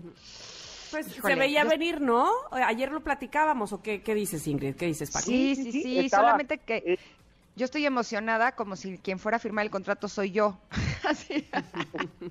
Oye, y muchos parisinos, la verdad es que se abarrotó el aeropuerto internacional de París, donde eh, Lionel Messi se asomó por uno de los balcones, saludó a toda la gente y, pues ya eh, todo todo mundo eh, contento, con la alegría al máximo, salió muy temprano de Barcelona, donde también lo despidieron entre aplausos, entre porras, y ahora Lionel llegó, aterrizó en París, más adelante será ya oficial completamente, ya mandó el PSG una un video a través de las redes sociales en el que pues empieza a poner un reloj de arena con, con expectativa de cuál va a ser el número que use Messi en el dorsal, no va a ser el 10, no va a ser el 7, está entre el 30 y el 19, números que utilizó a lo largo de su carrera en el Barça y que hoy podría retomar como nuevo referente del Paris Saint-Germain. Se habla de que firmó por 35 millones de euros al año, ¿le, alcanzará para algo? Eh, que me traiga un No. souvenir. Ay, hay semanas Oye. que yo no los gano. lo traía yo aquí de cambio, pero ya, ya, ya no, ya no, ya no lo Oye, traigo. hay semanas que yo no los gano, todas. Exacto. Desde que, desde que trabajé hasta hoy. Oye, este, Exacto. dime una cosa, ¿cómo va a estar? ah, Bueno, más bien, primero, ¿a partir de cuándo podríamos ver ya en, en la cancha con su nuevo uniforme a Messi? Pues mira, en la, en la cancha como tal, incluso podría ser el próximo fin de semana, porque Ajá. la liga la liga francesa pues ya arrancó, ya arrancó el torneo francés, de hecho el Paris Saint Germain ganó el fin de semana eh, con anotaciones de Icardi y eh, el, el partido que tuvo en la en la fecha eh, que corresponde, pero habrá que ver cuánto tiempo se lleva de preparación Messi, recordemos que viene saliendo de vacaciones después de ganar la Copa América con Argentina, ahora de que podría estar disponible para el fin de semana, podría estar, y que podría empezar a, entrenar mañana, eso también es un hecho. No sé cuántos días todavía le vaya a otorgar el club eh, para poder eh, pues participar. Ahora, hoy llega, ya es un hecho, solamente tiene que ver los últimos detalles de su contrato y listo, estaría ya cerrando su fichaje más tarde para pues hacerlo completamente oficial. Vaya cosas que se da el dueño del, del Paris Saint Germain, vaya lujos, ¿no? Pocos en el mundo te pueden dar los lujos que se da el dueño del Paris Saint Germain. Nada más y nada menos en este semestre se llevó al capitán del Real Madrid, Sergio Ramos, y al capitán del Barcelona, Lionel Messi. ¿Y saben qué es lo peor? No le ha ¿Qué? bajado ni un solo centavo porque se los llevó prácticamente gratis, porque ya no tenían contrato, no renovaron, y él los firma únicamente sin que le cueste ningún peso la transferencia. ¿Cómo la ves? Órale, pues mira, la verdad es que, o sea, si yo pi- lo pienso a nivel fútbol, te digo que mis hijos eh, decían que se iba a volver aburridísimo porque ya tiene demasiadas estrellas el Paris Saint Germain. Si lo pienso como mamá, digo, qué padre para Antonella y sus hijos que se vayan a vivir a París, aunque eh, aprender el idioma no creo que vaya a ser algo fácil. No, y nada me da mucho gusto nada. por Lionel Messi, porque el hecho de que no tuviera equipo siendo el, el mejor jugador del mundo era algo que se me hacía terrible, ¿no? Pero bueno, tenía eh, esto medio escondidito porque no estaba confirmado y a mí me da mucho gusto que le vaya bien. Honestamente, es un gran jugador y merece estar en un gran equipo como el Paris Saint Germain. Entonces, vamos a ver, la consigna pendiente siempre del Paris Saint Germain es el tema de eh, la Champions League. Hoy fichan a Messi, tienen a Mbappé, está Neymar, tienen a Icardi, tienen a Di María, tienen a Paredes, tienen a Donnarumma, el nuevo arquero, el arquero campeón de la Euro, eh, es el nuevo arquero también del París. Además, eh, tienen a Keylor Navas también para competir en la portería. Acaban de firmar una, prom- una promesa importante de- del fútbol holandés de los Países Bajos. Entonces, el París está más armado que nunca. Son los nuevos galácticos, ya le dicen en El Europa. nuevo Dream todavía Team. falta que el próximo semestre, escuchen, les voy a adelantar algo para el próximo semestre. El próximo semestre podría llegar Cristiano Ronaldo. Todavía de Yo supe eso, sí. Entonces, Bueno, son así las cosas en el fútbol europeo. ¿eh? Eh, Es el comparativo de los Chicago Bulls de 1992 en el básquet, ahora el Paris eh, Saint Germain, ¿no? Es el Dream Team. ¿Qué, ¿Quién más va a faltar? O sea, está completísimo. si lo llegan a lograr, eh, ya no faltaría absolutamente nadie. Se volverían en los nuevos galácticos, lo que en algún momento fue el Real Madrid, de Ronaldo, de Figo, de Zidane, de Beckham, de Roberto Nada. Carlos, de Iker Casillas. Hoy, eh, hoy por hoy, pues en nombres, en cuestión nombres, pues el, el Paris Saint Germain está llegando a cosas impensadas, ¿no? Entonces ya, al llegar Messi, tener a Neymar y Mbappé, nadie puede dudar del poderío que, que representa este club para que en algún momento se le una también Cristiano Ronaldo. Oh, Así wow. que eso sería el Oye, dime una cosa, ¿verdad? Paquito. ¿No es too much? O sea, ¿realmente necesitan también a Cristiano Ronaldo? ¿No son ya demasiados delanteros? No, definitivamente es demasiado, definitiva- definitivamente es demasiado, pero mira, es un club que, que pertenece a, a empresarios cataríes que tienen mucho, mucho dinero y que pues no, no van a detenerse hasta ser uno de los mejores clubes del mundo. Les falta la Champions y si no la consiguen en este semestre que viene, pues van a tener que buscar eh, otras opciones y ¿por qué no? Si tienen la posibilidad Pero- de firmar a los mejores jugadores del mundo, lo van a hacer. ¿no? Oye, pero se puede tener todo el dinero del mundo y tráigame al mero, mero petatero, a los dos meros, mero, a los tres, bueno, qué sé yo. Pero en cuestión de estrategia, también, no sé, este, este asunto de los egos, de yo soy primero y a mí siempre méteme y yo no te paso la bola, no sé, también es una cuestión de estrategia eso, ¿no? Sí, definitivamente el vestidor es lo que sí tienen que cuidar mucho. Messi se lleva muy bien con varios elementos de ahí, hay varios elementos de selección argentina y muchos idolatran a Messi, sinceramente, ¿no? Neymar, Mbappé, eh, el mismo eh, Paredes que mencionaba yo antes, Di María, son, son compañeros de selección. Pero me refiero a si meten a, a- a Cristiano, como que, mm, no sé Ahí- si vaya a estar... Ahí es donde podría venir un, un tema ya más delicado, ¿verdad? Pero, eh, digo, es una posibilidad. Pero así como se manejaba como posibilidad eh, lo de Messi, pues hoy, hoy ya lo, lo meten en panorama de que se podría dar. Ahora, Messi y Cristiano no se llevan mal, nunca se han llevado mal. Entonces, el sueño del aficionado del fútbol en general, de poderlos ver en un equipo juntos, como cuando los pones en el videojuego, no sería nada descabellado. Oye, ayer me ataqué de la risa que me llegó un meme en donde ponen las comparaciones de las publicaciones de Piqué, en donde ponen el ultrasonido de su hijo y el texto dice su primera eh, foto, pero además es his first pic, ¿no? Y hashtag eh, excitante y hashtag tierno. Y en la publicación de la despedida de Messi, ya nada volverá a ser lo mismo. Y un choro así. No. O sea, para el Barcelona debe de ser terrible la pérdida de Messi, ¿no? muy, muy, muy terrible. Incluso se decía que ayer hubo una propuesta que iba a llegar a Messi todavía, eh, a pesar de la despedida y todo, donde el Barça estaría tratando de rescatar eh, su contratación. No se Oh, dio, no se dio esta situación y ahora ya en París con Antonella y sus niños, Messi está nada de firmar su contrato, ganar sus 35 millones de euros al año y vivir feliz en París.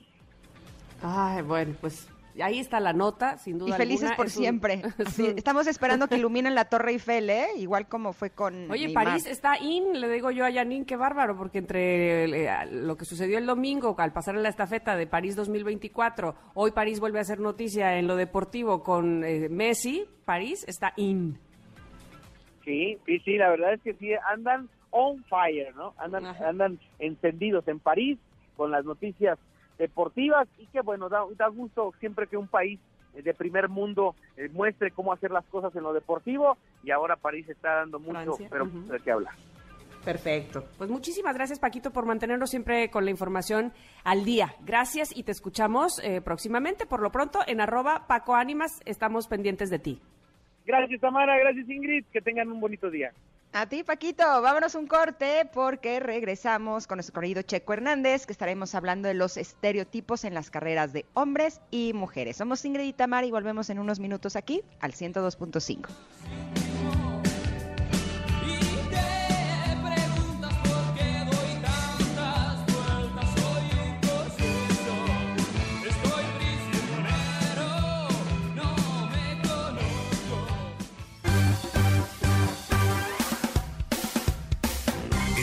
de una pausa.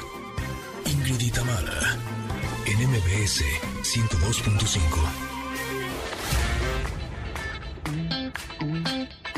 Ingrid y en MBS 102.5. Continuamos. Si yo fuera mujer,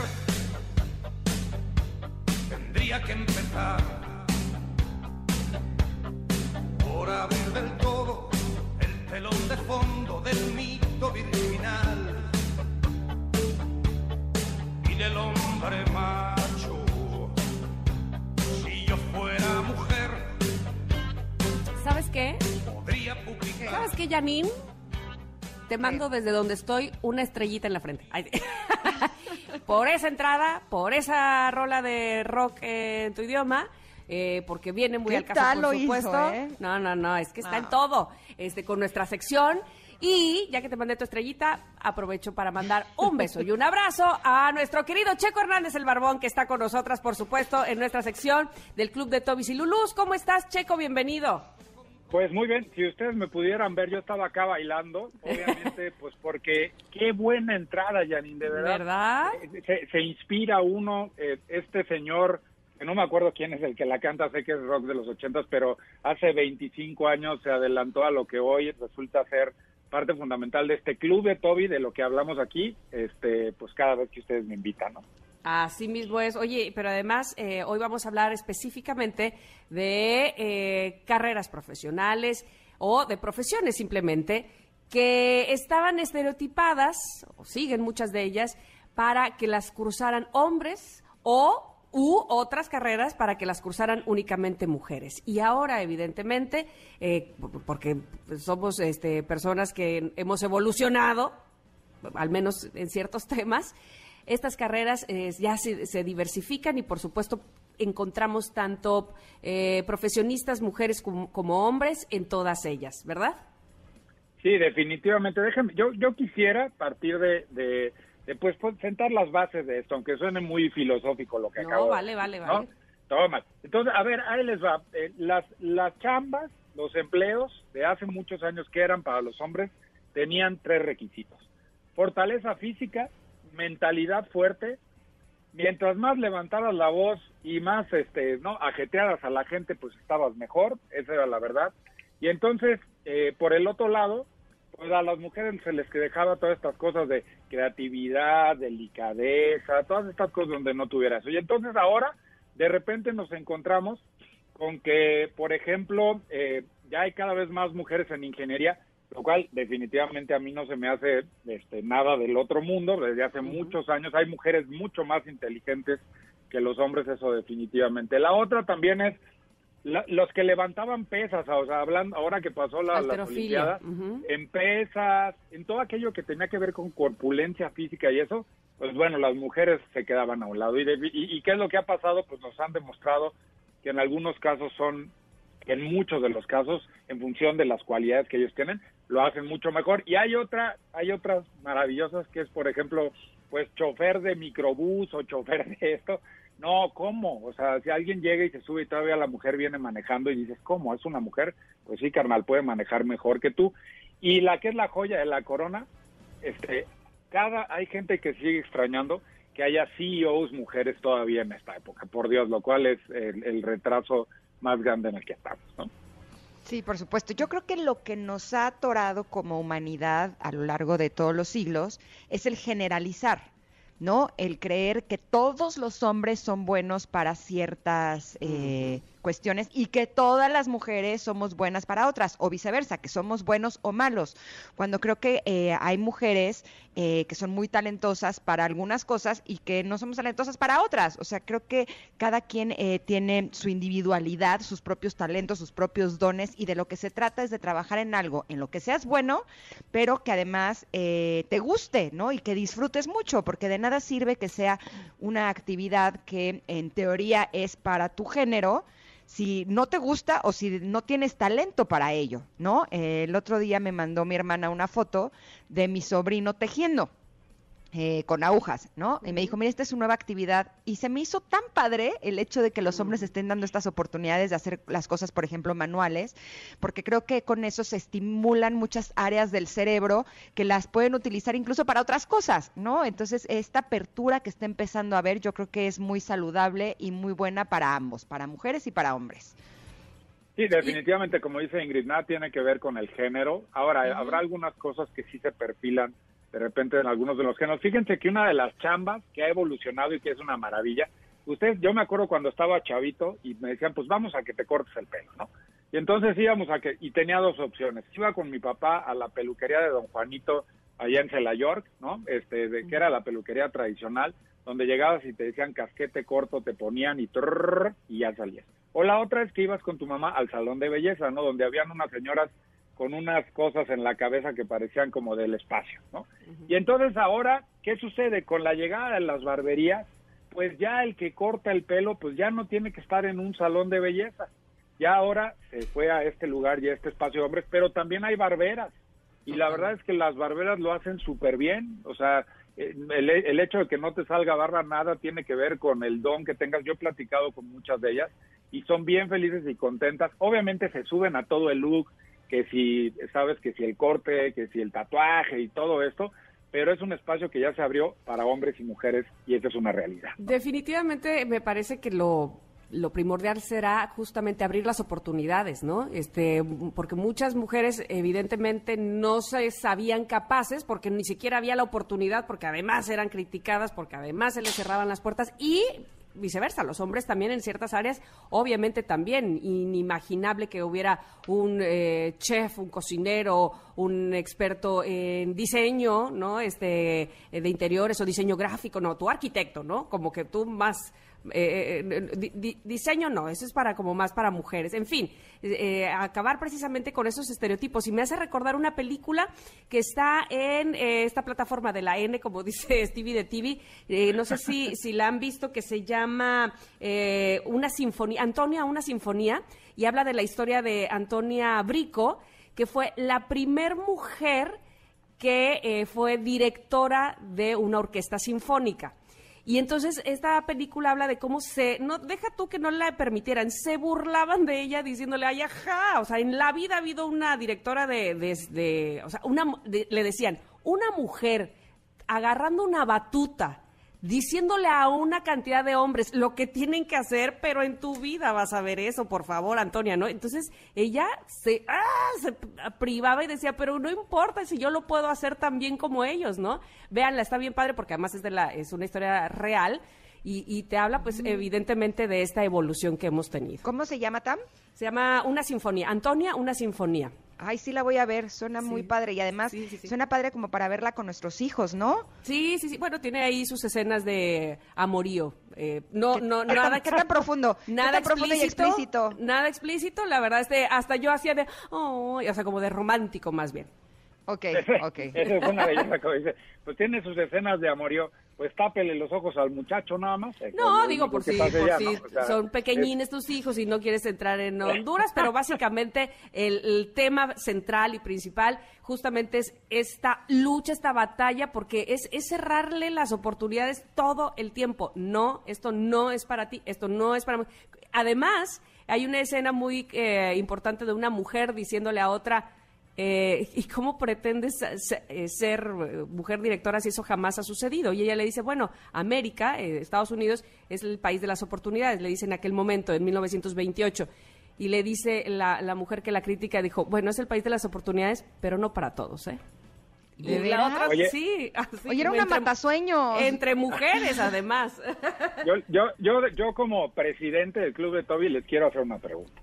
A ver, a ver. Eh, a ver, vamos, vamos partiendo de que todavía existen algunos espacios que no se han abierto para el mundo de las mujeres y eso es muy válido decirlo. Yo, por ejemplo, veo el tema de la Armada, la Fuerza Aérea, el Ejército, todavía siguen siendo espacios muy dominados por hombres. Y nada tiene que ver con cualidades ni nada, porque estoy seguro que hay, much- hay mujeres mucho más este, eh, arriesgadas y mucho más, este, digamos, eh, poderosas en ese, en ese aspecto. Ahora, ¿Qué es ese tema? ¿Que, ¿Que realmente los hombres no hemos dejado que entren ahí o es más bien que a las mujeres es un espacio al que no les interesa entrar? Mira, yo te voy a contar una historia. Eh, yo crecí entre niñas, tengo dos hermanas. Eh, Veintitantos años después ya nació un hermano, mi hermano Gianmarco, pero yo realmente en mi casa de niña solo jugaba con niñas, ¿no? Eh, jugaba con mis primas, a veces con mis primos, pero a mis primos los poníamos a jugar las cosas de nosotras, ¿no? Eh, finalmente yo no jugaba a, a cosas de niño como tal, que son lo que les gusta. Y cuando tuve a mi primer hijo Emiliano, eh, de pronto tenía sus soldaditos, ¿no? Y entonces estaba acomodando sus soldaditos y entonces me dijo, ma, vente a jugar conmigo. Y entonces me puse yo a acomodar sus soldaditos. Y me decía, es que así no va. Y se enojaba y se ponía furioso. Y yo los acomodaba así todos derechitos. Me decía, es que así no se acomodan los soldaditos. Y yo, pues es que yo cómo voy a saber cómo se acomodan los soldaditos. Y creo que justo ese es el origen. Eh, los niños están acostumbrados a jugar con carritos, con soldaditos, con avioncitos y con todas estas cosas que cuando son grandes, siento que eso les despierta como el deseo de formar parte de estos, eh, de esos trabajos que son los que tú estás hablando. En cambio, las niñas jugamos a otras cosas. Eh, a lo mejor eso es lo que tendría que ver. No sé ustedes qué opinen. Sí, eh, insisto, es, es una far- falta de conocimiento porque hay falta de oportunidad, porque si no te dejan entrar a ese mundo, evidentemente, que, que, que puedes tener eh, como quiera el- la, eh, la intención, ¿no? Este, también hay, hay cua- cuando entras tantito a ver eh, los inventos que han hecho las mujeres, este, desde hace eh, varios siglos, de siglos atrás, y te das cuenta que, por ejemplo, el Monopoly es un juego de mesa inventado por una mujer y que esa mujer que lo inventó para irlo a promocionar tuvo que eh, pedirle a su papá, por favor, que fuera con ella, porque si no, no la iban a dejar entrar a esas oficinas.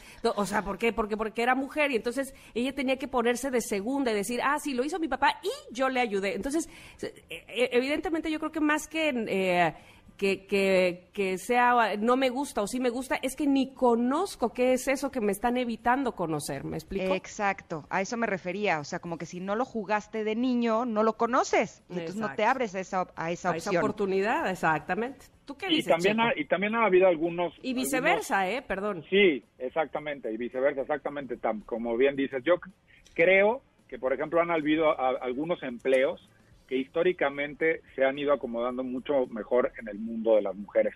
Y eh, de, esta, de estas ventas de multinivel, de compañías que van y tocan de puerta en puerta, de repente cuando llega un hombre y te toca y te quiere vender algo, si hay algunos que dicen, ¿cómo? Pues son productos para mujeres, ¿no?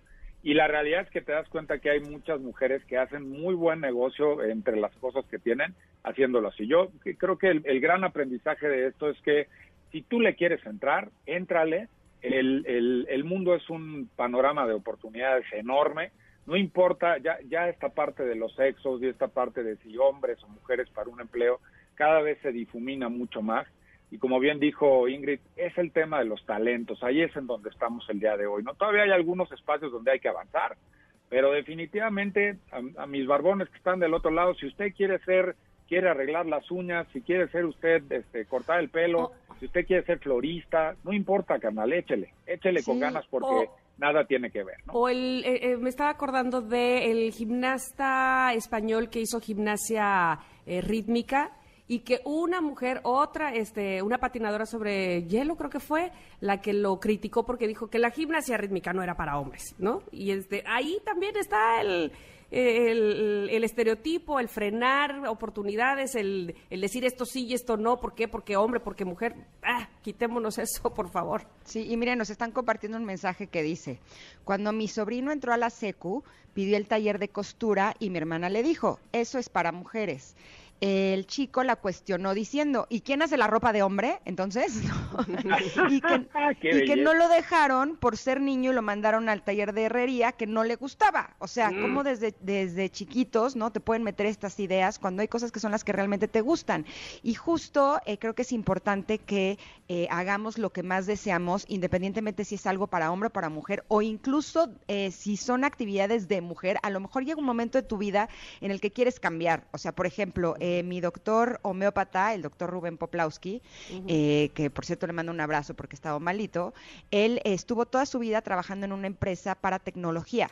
¿No? Y, y tenía un cargo realmente importante. Y cuando tenía 40 años dijo, es que yo lo que quiero es ser homeópata. Se salió de ese trabajo, se puso a estudiar la carrera de medicina, luego la especialización en homeopatía y ahora es un homeópata muy feliz. Y por ejemplo, ayer fui con un doctor para que me pusiera imanes y me contó que él toda su vida fue político y hasta los 65 años, me parece, o a los 60, dijo, pero es que yo lo que quiero es hacer otra cosa. Y se cambió, estudió y ahora se dedica a ayudar a la gente por medio de imanes. O sea, estas historias realmente te inspiran y te hacen darte cuenta que de lo que se trata es de hacer lo que amas, porque creo que eso va a ser tu fuente de felicidad más grande en tu vida, ¿no? Y es Ay. parte de este romper el guion que nos dieron, porque pues ya no hay guion. Esa es la realidad, ¿no? Qué Correcto, bonito me que gusta hayas eso. tocado el tema, mi querido Checo Hernández Barbón. ¿Dónde te podemos localizar para seguir hablando de esta, de estos temas que nos hacen profundizar? Cuéntanos. Pues pueden echarle una ojeada a mi libro El viaje del barbón, que está en todas las plataformas y la librería de su confianza, como siempre digo, ¿no? Y la otra en Instagram como toma la guion bajo barbón MX y en el resto de las redes y en el mundo como toma la barbón. Perfecto. Me encanta. Oye, y ahorita que hablabas de Instagram, me encanta verte tocando guitarra y a tus hijas también y todos bailando en pijamas. Me fascina. Qué lindo está eso. Es, es que pues, cuando el talento no, no, no llegó, pues la actitud es lo que vale, mi querida ¿no? Abrazo grande, mi checo. Gracias. Abrazo, abrazo a las dos. Gracias, Bye. te escuchamos pronto. Vámonos un corte, pero regresamos con nuestra querida Vale Rubio. Estaremos hablando de la segunda parte de alimentación intuitiva. Somos Ingrid y Tamara y volvemos en unos minutos aquí al 102.5. Nada de sostén, nada de pastillas, que las tome él. Y ahora que los... Es momento de una pausa. Ingrid Tamara, en MBS 102.5.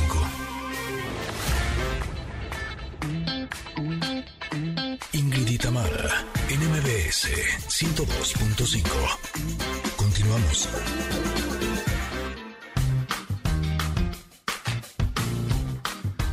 Barriga llena, corazón sano y contento. Nutrición con Valeria Rubio. Sitting on a bench waiting for the teco guacamole. La carne con frijoles. Carne con frijoles. Waiting for the sun to shine, hoping for the chicken yakisoba. I hope there's some left over. Hope there's some left over. Cómo me gusta esta canción y me gusta todavía más porque sabemos que cuando la escuchamos vamos a platicar de nutrición con nuestra queridísima, que- queridísima, ¿eh? queridísima nutrióloga Valeria Rubio, ya que la semana pasada estuvimos eh, hablando del decálogo de la alimentación intuitiva, hablamos de, de evitar la mentalidad de dieta, de aceptar el hambre, de reconciliarnos con la comida, de ignorar los remordimientos y de descubrir el valor de la satisfacción. Pero ahora vamos con la segunda parte de este decálogo, eh, porque creo que es bien importante que nos conectemos con cuáles son nuestras necesidades para que entonces el, el arte de comer bien eh, sea muchísimo más agradable. Bienvenida, Vale, ¿cómo estás? Hola Ingrid, ¿cómo estás? ¿Me oyen bien? Porque tenemos un poquito de problemas de señal. Sí, está, está problemoso eso, está problemático, está fallando. Bueno, bueno. Bueno, bueno, aquí ando, niñas, ¿me escuchan bien? Ahora No. un poco mejor, a ver, a, a ver, sigue hablando. Bueno, bueno, aquí estoy. Bueno, Pues yo bueno, la escucho ¿me bastante mal, son Cortada, mis cortada, audífonos. cortada, sí, un poco sí. Sí, vale, te escuchamos muy mal. Creo que nos vamos a tener que quedar con las ganas. Qué triste. Oye, sí. Eh, eh, Este, este tema no hemos podido terminarlo y a mí encantada de la vida de eso de la alimentación intuitiva, porque eh, comer sin culpa evidentemente me pone feliz. Pero a ver, vale, este, no sé si ya te moviste un poquito, nos puedes hacer un- una última prueba de audio. Hola, hola. No, ya no, ya no está. Híjole, este tema fue bien interesante la semana pasada. Eh, en lo personal es un tema en el que yo he trabajado muchísimo, eh, porque sí hubo una época de mi vida en la que me sentía eh, como, ¿cómo podría decirlo? Como que el, el hecho de alimentarme bien para poder tener un buen peso era un infierno. ¿No? Eh, siempre vivía como muy presionada, eh, no me daba eh, casi ningún gusto y creo que el vivir eh, de una forma intuitiva, eh, estar conectada con cuáles son tus necesidades, pues hacen que tu alimentación sea una forma de mantenerte saludable, ¿no? El darte cuenta que te das cosas que te hacen bien y de esa manera te sientes bien y no una presión con la que estás completa, continuamente limitándote, ¿no? Totalmente, totalmente. Yo espero que eh, la próxima semana sí podamos concluir con este tema que además eh, vale como siempre, como todos los temas que maneja, lo hace con una perfección y, y dándonos paso co- eh, por paso para que lo entendamos y lo llevemos a cabo como debe de ser. Así es que, bueno, pues eh, eh, seguramente así será. La próxima semana nuevamente tendremos a Valeria Rubio, nuestra nutrióloga, y por el momento les vamos a decir que estamos recibiendo desde hace eh, algún par de horas, pues ya lo que lleva el programa, la respuesta a nuestra pregunta del día. ¿Eres acumulador? ¿Qué es lo que más acumulas? Y ahí les van las respuestas. Dice Abramsovsky, híjole, sí, lo soy y mi mamá me lo heredó. Acumulo más, acumulo más en una bolsa, bolsas del súper o de cualquier bolsa de bolsas que es que para la basura o no sé para qué las voy a ocupar después, pero ahí están. ya tengo tres bolsas con bolsitas. Mira, Dante nos dice, hola, acumulo libros que no he leído todavía y con eso me hizo recordar que yo también soy de las que acumulo libros, pero además ahora como ya hay todas estas plataformas, híjole, tengo libros en mi buró, libros Sí. en mi coche, libros en, En el en, eh, mi librero, libros en, eh, en los iBooks, ya sabes, ¿no? Que son los libros virtuales, pero aparte descargué una app que tiene resúmenes de libros en 15 Oh, que la- minutos. Entonces, siempre tengo libros medio leídos por todos lados, ¿sabes? Y la torre de libros que tengo en mi buró, yo creo que sí es como de 15 que estoy por leer. O sea, y todavía cuando me dicen de un buen libro, yo lo voy a pedir. O sea, bueno, Casa Celis dice, recorcholis, compré discos que deseaba y al tenerlos nunca abrí. Tengo sets de Lego y no los he abierto. Tengo ropa nueva y me sigo poniendo la de hace mucho que me gusta. Y aunque puedo, me cuesta deshacerme de ellos. Sí, hay muchos que cogemos de ese, de ese talón, ¿no? De ese pie. Eh, es que, ¿sabes qué? Yo siento súper rico de regalar ropa. sí, me sí, sí, encanta como de cuando que no. saco así. Uf. Siento delicioso, no sé, como que me libero, así, me libero del exceso, no sé, es como una sensación rara y te digo que a veces hasta regalo de más, así, ¿de dónde está tal playera? Uy, no, ya la regalé. Sí, sí, sí. sí. Oiga, o, o- tenemos- o luego se la ves a alguien que, a la que se le regalaste y dices, ay, mira, sí, sí me gustaba, regresa. Sí, sí, sí, sí me pasa eso muy seguido. Oigan, también tenemos regalitos para todos ustedes. Eh, tenemos cinco pases dobles para la función exclusiva del nuevo Tenorio Cómico, que será este próximo jueves 12 de agosto a las 8 de la noche en el Centro Cultural Teatro 1. ¿Qué tienen que hacer para llevarse estos pases, Tam? Ah, está muy fácil. ¿Quién es el autor de Don Juan Tenorio? Por favor, díganoslo ahora en Twitter, arroba Ingrid Tamara MBS. ¿Quién es el autor? ¿Quién es el escritor de Don Juan Tenorio? Y listo, ustedes estarán, eh, serán los afortunados de tener estos pases dobles para esta función exclusiva de El Nuevo Tenorio Cómico. Listo, arroba Ingrid Tamara MBS. Ahí estamos esperando sus respuestas. Oye, vi que nosotros- está sabroso. Está Maribel Sí. Guardia como eh, Doña Inés, los Mascabrothers, que son buenísimos. Julia Pierangelo, Alegría. creo que también Ajá. está, ¿verdad? Sí, sí, sí, la verdad es que tiene buen elenco y la verdad es que es divertido. Así es que son cinco pases dobles. Recuerden que nos tienen que decir quién es el autor de Don Juan Tenorio. Con eso, ¡tarán! Se llevan estos pases que tenemos para ustedes. Se lo lleva, se lo lleva, se lo llevó. Bueno, pues mientras seguimos re- eh, recibiendo sus respuestas, mira, dice, dice Tony Luengas, eh, soy número uno en acumular pequeños detalles que mantengan vivo y alegre mi niño interior. Ay, qué bonito, Tony. Muy bien. Voy a hacer lo mismo que tú. Ay, la copión. Sí. Te voy a copiar. Te voy a copiar. Oiga, vámonos un corte, regresamos por supuesto porque tenemos buenas noticias aquí en Ingrid y Tamara en MBS. Volvemos rápido. Falta valor,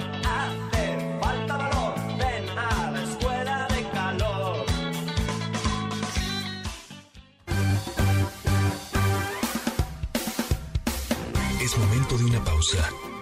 Ingrid y en MBS 102.5. Ingrid y en MBS 102.5. Continuamos. Ingrid y tienen buenas noticias.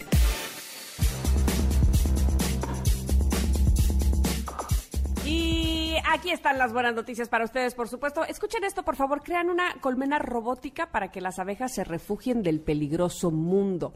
Así trabaja una colmena robótica. El zumbido de las abejas ahoga el retumbe del brazo robótico que trabaja con una eficacia que ningún apicultor humano podría igualar. Una tras otra, la máquina escanea pilas de panales que en conjunto podían albergar hasta dos millones de abejas, inspeccionándolas en busca de enfermedades, eh, controlando la presencia de pesticidas e informando en tiempo real de cualquier peligro que amenazara a la colonia. Oye, eso está buenísimo. Sí, sí, sí. Porque eh, tenemos un problema con las abejas. Realmente sí necesitamos ver la manera de que no sigan muriendo. Y esta colmena, que es de nueva generación, eh, ha sido desarrollada por una empresa israelí que afirma que este tipo de atención permanente es lo que se necesita para minimizar el riesgo de colapso de las colonias.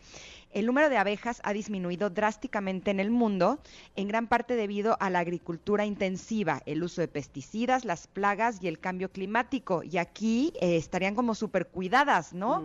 De manera que se puedan realmente eh, multiplicar y de esa manera evitar el problema tan grande que sería un mundo sin abejas. Así mismo es. Oigan, pues las empresas han buscado diferentes tecnologías para intentar frenar el colapso masivo de las colonias, como la colocación de sensores en las colmenas tradicionales de madera o también métodos para hacer frente a la pérdida de abejas como la polinización artificial.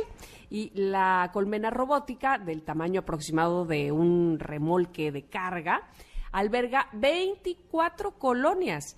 En su interior está equipada con un brazo robótico, como ya les platicábamos, que se desliza entre los panales, eh, visión por ordenador y por cámaras, y las aberturas con códigos de colores en los laterales permiten a las abejas entrar y salir. Qué buena idea, qué bien que la tecnología y la ciencia está en eso y me hizo recordar una- un capítulo de Black Mirror que no sé, no me acuerdo perfectamente cómo va el capítulo de las abejas, pero sí me acuerdo era de la cuarta temporada y me dio mucho miedo. qué bueno que no se van a acabar las abejas. Híjole, sí, Espero. la verdad sí es un problema grande, ¿no? Y creo que vale la pena que nuestros hijos sean conscientes de ello. Hay muchas películas, hay una que es B-Movie y así, en donde ayuda a que empaticen con estos animalitos, porque en el caso de mis hijos que ya les han picado, eh, como que se, se, se vuelve como si la abeja fuera un enemigo, ¿no? Y hay que ayudarlos a entender que sí fue algo no agradable, pero eso no quiere decir que cuando uno vea una abeja la va a matar, ¿no? Tenemos que ver la manera de que estén cuidadas a pesar de que podrían parecer para nuestros hijos como un animalito eh, amenazador, ¿no? Totalmente. Y además, este, siempre tener muy en cuenta que cuando tengamos o veamos en nuestra casa o cerca de nuestro eh, alguna algún panal que hay eh, personal especializado en bajarlo para no hacerle daño, porque este, de repente justo eso que tú dices, nos sentimos amenazados este, y queremos ahí con un palo de escoba, lo que sea, evidentemente eso no se debe de hacer. Hay personas que están eh, con el conocimiento de cómo se debe de bajar un panal sin lastimar eh, al, al panal y evidentemente tampoco a las abejas. Así es que, bueno, pues ahí están las buenas noticias el día de hoy aquí en Que no Ingrid tenemos que hacerlo nosotros, ¿eh? Hay que llamarle a los bomberos. Ajá, por eso te digo, hay gente que sabe cómo, que está especializada para eso, ¿no? Y que tiene equipo para eso también. Exacto, y ver la manera de que ese panal sea relocalizado en otro lugar donde no sea una amenaza para nosotros o nuestra familia, pero que no lo vayan a tirar a la basura, por favor. Sí, no, no, ni a pegarle ni nada. Exacto, exacto. Oiga, nosotros ya nos vamos a ir, pero eh, nuestro querido Pontón se queda con ustedes en su programa de estilo de vida digital, que el día de hoy va a platicar de cómo es el futuro de los pagos con una tarjeta de crédito. Dice que ya no tienes que deslizarla ni insertarla en una terminal que con solo tocarla se va a realizar el pago. ¡Qué bien! Ay, a mí este, este asunto tecnológico, este asunto de, de, sí, tecnológico, de los avances, pero sobre todo de los pagos, o sea, en ese punto en específico, tengo miedo, tengo miedo, porque de repente, no sé si a ti te pasa, eh, que, que sientes como, ahora sí que no sentiste ni cómo lo gastaste, ¿no? Cuando haces algún pago de manera digital, o, por internet, como que no pasa por ti el dinero, entonces no lo ves, entonces, ¡ah! fue como, ¡ah! ya lo pagué, ya. O sea, y así se te puede ir, bueno, una buena cantidad. Entonces, bueno, pues seguramente para algunas eh, cosas o para muchas cosas será muy bueno este avance, pero sí hay que tener autocontrol, definitivamente, ¿no?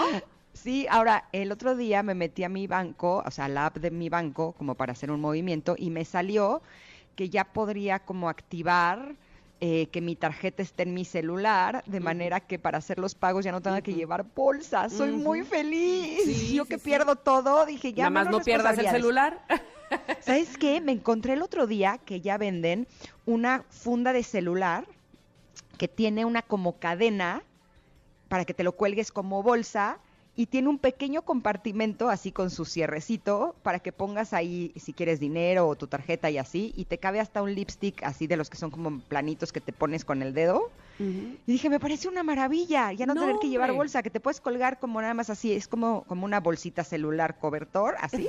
Y sabes qué? También hay que decirle a Pontón que nos hable, porque también, ahora que lo estás mencionando, hay eh, estos nuevos, bueno, nuevos entre comillas, estos tipo GPS precisamente para eh, o tu bolsa o tu celular que le puedes pegar y entonces te eh, sabes exactamente dónde está y no se te pierde. Ah, ya sé cuál. Sí, el problema es que a mí también se me pierde el celular, entonces necesito el celular para localizar mi bolsa. Pero mira, él, él seguramente nos tiene, nos tendrá más eh, información sobre eso, porque yo últimamente he visto personas que sí les ha funcionado y que lo y que lo pegan ahí a ciertas cosas que, no sé, a la, a la mochila de su computadora o de su laptop. Este, yo me acuerdo que en los 80 había un llavero que le chiflabas y te contestaba, ¿te acuerdas? Sí, sí, sí, sí, pero te voy a decir que yo lo compré muy feliz, pero no sé se chiflar. la pila. ¡Ah! No pude usar. ¡Oh, me que la- Ingrid, tú rompes con todos los esquemas. Definitivamente había que pasar primero por una escuela de chiflido, unas clases de chiflido y entonces después comprar el llavero. Te juro que lo he intentado, de veras. Pero no me sale. Lo intento y lo intento. Ay, ahí te no, va, te voy a chiflar, mira. Así de que estás bien guapa. No, pues No. así creo que no estoy tan guapa. Oye, no, el llavero nunca me escuchó. No, pues o sea, no. solamente me escuchaba si me ponía junto al llavero y entonces ¿para qué quería chiflarle? ¿Para encontrarlo? Mira, pasabas con mal. un señor y le decía, oiga, señor, ¿puede chiflarme? en fin, bueno, pues eh, como bien decíamos, no se pierda a Pontón, que tiene todos estos temas sobre tecnología. Nosotras nos despedimos con el gusto de saber que estuvieron aquí sintonizándonos en el 102.5 de MBS y en todos lados, en las plataformas y demás. Los esperamos el día de mañana, igual en punto de las 10 de la mañana y hasta el mediodía. Gracias, Ingrid. Aprender a chiflar. Creo que mejor voy a invertir mi tiempo en otra cosa. Ya estoy bastante grandecita y nunca me salió. También hay que aprender a decir, yo no sirvo para eso. Pero para lo que sí sirve es para despedirme de todos ustedes y desearles que tengan un día realmente maravilloso, que lo disfruten muchísimo y que estaremos muy contentas de que nos acompañen mañana nuevamente aquí en Ingrid y Tamara. Bueno, bye. Bye, bye. Gracias, bye.